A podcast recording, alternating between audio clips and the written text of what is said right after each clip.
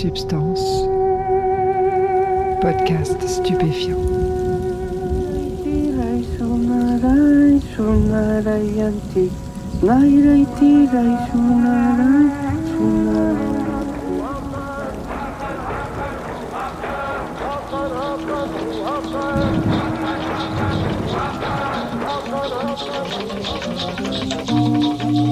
Bonjour à tous, bienvenue dans Substance. Bertrand, le sentier et le grand vagabond, épisode 3. Alors je vous ai laissé avec une fin un peu abrupte dans l'épisode 2 du témoignage de Bertrand, et je vous dois des explications. J'ai diffusé, dans un premier temps, une première version de l'interview, dans laquelle Bertrand nous racontait son initiation. Mais il y a un point important dans le culte du Bouiti, c'est le secret. On ne doit pas divulguer certaines choses qui se vivent au cours de l'initiation. Bertrand m'en a parlé de ce secret, il m'a décrit au micro certaines visions qu'il a eues au cours de son voyage, mais il ne m'a pas tout dit. Mais après diffusion de cette première version, certaines personnes qui l'apprécient au Gabon ont écouté le podcast et ils ont estimé que c'était déjà trop et qu'ils n'auraient pas dû raconter ça. Pour eux, rien de ce qui arrive dans la chambre d'initiation ne doit être révélé. Alors par respect pour eux et pour leur tradition, on s'est dit avec Bertrand que c'était mieux de couper.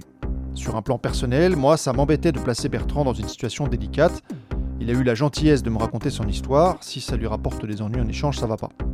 Donc, si vous voulez écouter euh, des témoignages de voyages sous Iboga qui se sont déroulés en Europe sans cette tradition du secret, eh bien, vous pouvez écouter les épisodes de Stelio, de Misungi et de Sam. Cet épisode 3 reprend donc après le passage que j'ai coupé. Bertrand a eu des visions pendant sa nuit d'initiation. Au petit matin, il les a racontées à un membre du Bouiti, Simon Pierre, qui est venu débriefer. Simon Pierre estime que ces visions sont particulièrement signifiantes, il appelle le chef du village Atom Ribenga, à qui Bertrand re-raconte sa nuit, et la suite, c'est donc la réaction d'Atom Ribenga. Réglez le son, mettez-vous bien et écoutez, vous êtes dans Substance.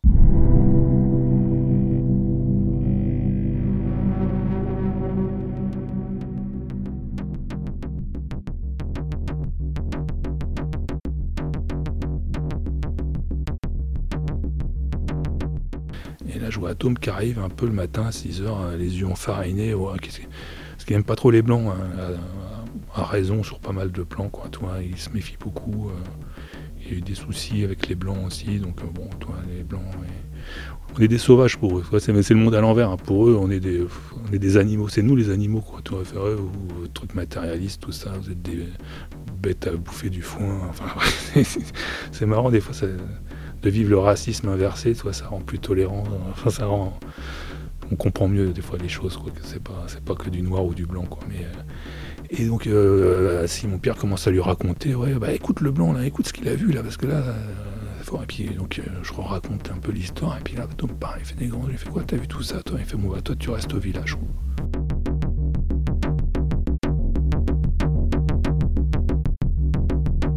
Je sais pas, oui, non, mais moi j'ai pris, pris 10 jours, là je dois retourner, j'ai mes études d'infirmier, tu restes, euh, tout ce que tu as vu, il faut qu'on t'enseigne. Et puis là, bah, c'est un peu côté romanesque, tu, dis pas non à une invitation comme ça. Quoi. Je, reste en fait un mois de, un mois de plus, quoi, où vraiment euh, bah, j'observe tout ce que je vois, hein, parce que c'est, pas une université avec des cours, hein, mais euh, j'avais le droit d'assister aux cérémonies. Je, voyais comment il fonctionnait. Parce qu'un me fait non, toi tu, restes parce que tu vas devoir apprendre à donner l'iboga, tu vas devoir le donner aux blancs, quoi. Bah, disons pendant, pendant, pendant ce mois-là, c'est vrai que euh, c'est à la fois court, c'est très court, parce que c'est c'est quelque chose qui s'apprend sur toute sa vie, le, le. Moi, qu'est-ce que j'ai surtout appris de, de- ce qui m'intéressait, en tout cas concrètement, moi, c'était déjà bah, les doses. Comment tu doses les gens, quoi. Quelle quantité d'iboga tu donnes. Et ça, ils, m'ont expliqué, ils m'ont expliqué ça. Après, après, je me suis rendu compte que toutes ces années que j'avais passées avec Aristide, déjà à assister, à accompagner des, gens dans leur voyage euh, à l'Iboga, déjà, ça m'avait euh, appris plein de choses, quoi, dans, cette façon du mode de fonctionnement de l'Iboga, du questionne. Et après, euh, après du, monde où ça se passe, là, là où ça m'a, ça m'a appris, c'est bah, peut-être cet enseignement autour de la tradition primordiale, quoi, de co- comment eux voient, comment eux ils racontent cette histoire du, du de qu'est-ce que c'est. euh, donc ce- cette intelligence, euh, euh, Dieu, Hein, parce qu'eux, ils utilisent le, mot, ils appellent ça l'esprit, avec un E majuscule, quoi. certains vont appeler ça Dieu, comment, comment ça se manifeste sur Terre, comment, euh, comment on, peut questionner, comment on peut rencontrer, comment on peut invoquer, comment on peut dialoguer avec ces instances-là. voilà.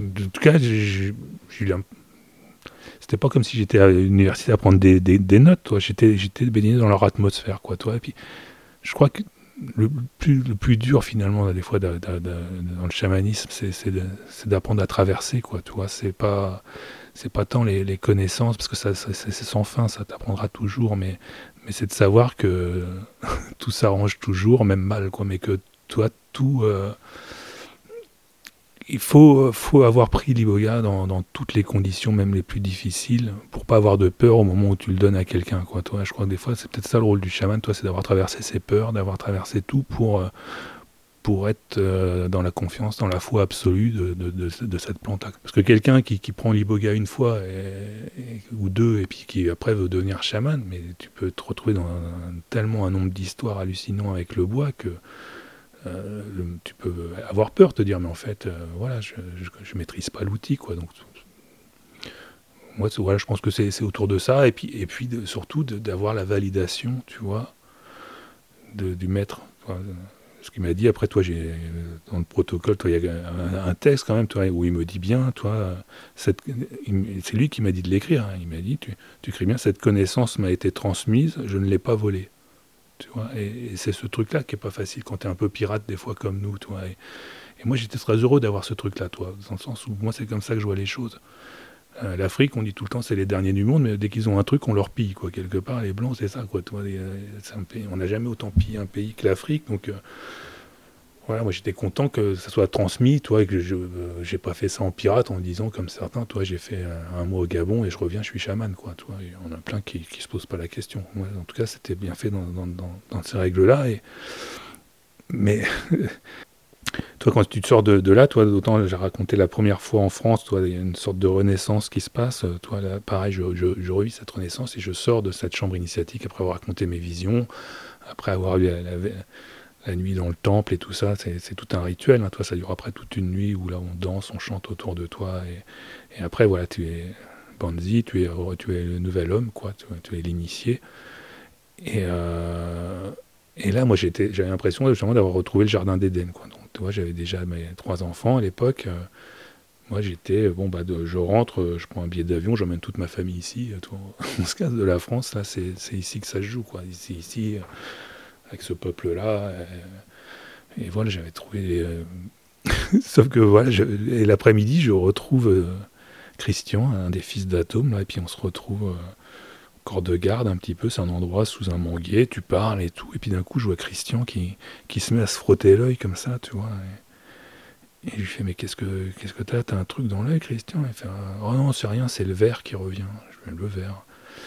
Et moi, ça faisait toi, une semaine que je vivais, mais dans, dans la terre euh, complète. Mais j'adorais ce, ce truc-là. Je me disais, mais en fait, euh, c'est ça. On a voulu se protéger, nous, occidentaux, euh, dans des tours stériles, tu vois. Enfin, peut-être on parlera de, tout ce qui est en train d'arriver avec le Covid, mais toi, de, un hygiénisme où, voilà, il y a des microbes partout. Et puis là, d'un coup, moi, je vivais dans la poussière, dans la terre. Je, mangeais des, fruits ça, c'était tu vis dans la, grâce de la création, quoi. Et c'était magnifique, quoi. Vraiment, je me sens.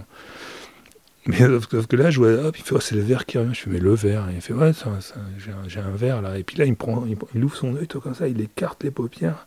Parce que j'étais infirmier, donc toi, je me disais, peut-être je vais pouvoir l'aider. Puis là, je vois un gros verre qui traverse euh, tout le tissu, de, tissu conjonctif de l'œil, là, vraiment, qui traverse tout l'iris, là. Je et là, j'ai fait, putain, si, Christian, fait, oui, je sais, mais fait, ouais, Jeannette, va me chercher un oignon. Je fais, mais que tu veux, parce que moi, qu'est-ce que je peux faire, quoi, toi? Je vois ça en France, je vais, aux urgences, quoi. Et là, hop, Jeannette lui ramène un oignon, il se colle l'oignon sur l'œil, et je fais, mais euh, Christian, ça fait quoi, là il... fait, bah, le verre, il s'en va, mais je fais, mais, mais il va où? Bah, Il me fait, bah, il retourne dans le cerveau. Je ah et puis là, d'un coup, toi, je prends conscience aussi que, bah oui, il y il y a il y a ce qu'on imagine et puis il y, a le réel, quoi. Toi, il y, a ce truc aussi que, bah ouais, cette symbiose entre le, vivant, la, nature, la zoé, justement ce, truc primitif, chaotique, et l'humain, tu peux te. Bah ouais, tu, vis là-dedans, mais tu vis avec des vers, tu vis avec la maladie, tu vis. Euh, le mois que j'étais là-bas, tous les jours, j'apprenais qu'il y avait des gens qui mouraient. Quoi. Il y a une intensité de vie. C'est peut-être parce que le, Gabon, hein, c'est sur l'équateur, hein, donc c'est vrai que ça se prend sa dose hein, au niveau éclairage, mais mais tous les jours, euh, tiens, t'as pas vu Serge? Ah bah non, il est mort. Bah, il était là hier, avec, oh, il a toussé la nuit et il est mort le lendemain. Et Rémi, tu l'as vu? Ah bah non, il était parti ouvrir son resto. Euh, avec sa mobilette, il s'est écrasé dans un tank. Je mais que des histoires, ça, un tank? Bah oui, c'est Bongo qui voulait faire un défilé, mais il avait prévenu personne.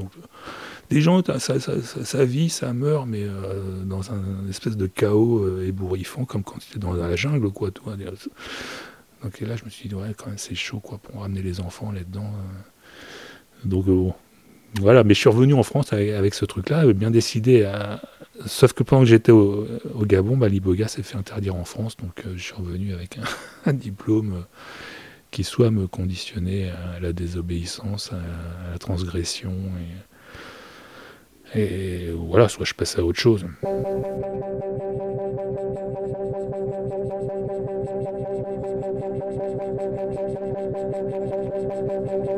Troisième voie va s'ouvrir devant Bertrand.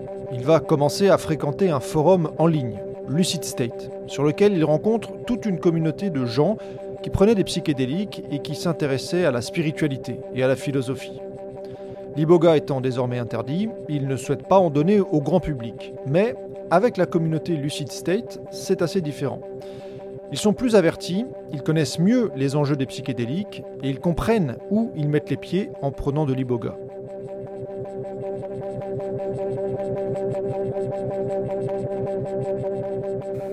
S'est fait interdire, mais il y avait ce, euh, réseau de Lucid State où il y avait toutes ces têtes brûlées un petit peu du psychédélisme. Euh, voilà, je me suis dit, bon, bah, eux, de toute façon, euh, ça ne dérange pas de désobéir. Moi, j'ai revenu avec de l'iboga. J'ai jamais fait payer, moi, les initiations l'iboga ou alors juste.